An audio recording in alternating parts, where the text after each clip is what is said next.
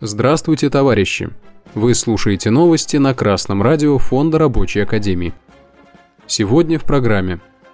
Депутат Светлана Бессараб назвала уровень зарплаты для получения пенсии в 50 тысяч рублей. Опрос. Половина сотрудников получает меньше 50 тысяч рублей. Российская газета передает комментарий Светланы Бессараб, депутата Госдумы, члена Комитета по труду, социальной политике и делам ветеранов. Она сказала, что для того, чтобы получать пенсию в размере примерно 50 тысяч, работник должен зарабатывать примерно 120-140 тысяч рублей в месяц. Депутат также назвала еще одно условие для получения хорошей пенсии – Работник должен быть устроен на работу официально, и его организация должна делать все необходимые по закону отчисления в налоговую и пенсионный фонд. Ранее сервис Superjob опубликовал результат опроса, согласно которому жители городов-миллионников хотели бы получать пенсию в диапазоне от 45 до 52 тысяч рублей. В среднем работающий россиянин хотел бы получать пенсию в размере 48 тысяч рублей. При этом желаемая сумма увеличивается с возрастом и ростом доходов. Как всегда, слова буржуазного парламентария носят рекомендательный, общий и весьма условный характер. Давайте переведем эти слова на понятный для рабочих язык. Если вы, товарищи рабочие, хотите пенсию в 50 тысяч рублей в ценах 2024 года – то вы должны всю свою трудовую жизнь получать не менее 120-140 тысяч рублей. В белую. Но это примерно, не точно, без учета инфляции, катаклизмов, заморозки страховой части пенсии и других условий, которые непременно будут. Вот такую морковку предлагает трудящимся буржуазии. Зарабатывайте больше, и будет больше пенсия.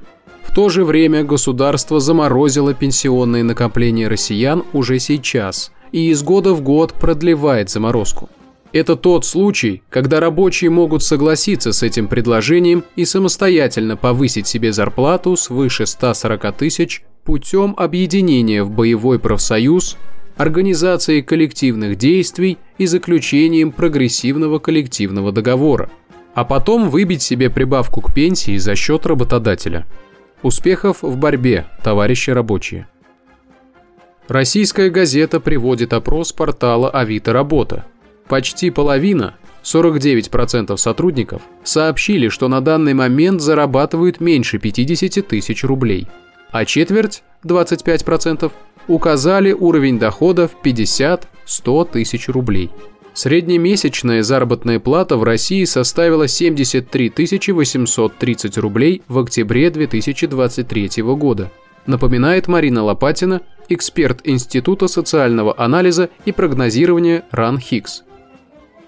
Вот и все, что нужно знать о фразерстве госпожи Бессараб. Большинство россиян не в состоянии накопить себе на пенсию в 50 тысяч рублей в ценах 2024 года – потому что их текущая зарплата слишком низкая. И это при рекордном кадровом дефиците. Конечно, опрос интернет-портала не отражает в полной мере ситуацию на рынке труда. Но даже здесь видно чудовищно низкий уровень заработной платы трудящихся. Специалисты Фонда рабочей академии рассчитали стоимость рабочей силы на 2023 год для Загорска Московской области. В семье с тремя детьми если работает один родитель, его зарплата должна быть 577 тысяч рублей. А если работают оба, то 352 тысячи рублей. Но буржуазия не торопится поднимать зарплаты, а рабочий класс дезорганизован и слишком слаб, чтобы коллективно бороться за зарплату и условия труда. Чтобы понять, как забрать у капиталистов свое, необходимо учиться и бороться – Красный университет Фонда рабочей академии абсолютно бесплатно даст все необходимые знания для будущей борьбы. А на Российском комитете рабочих передовые рабочие поделятся нужным опытом коллективных действий. Товарищи рабочие, присоединяйтесь к борьбе. Новости читал Сергей Воробьев с коммунистическим приветом из города Пензы.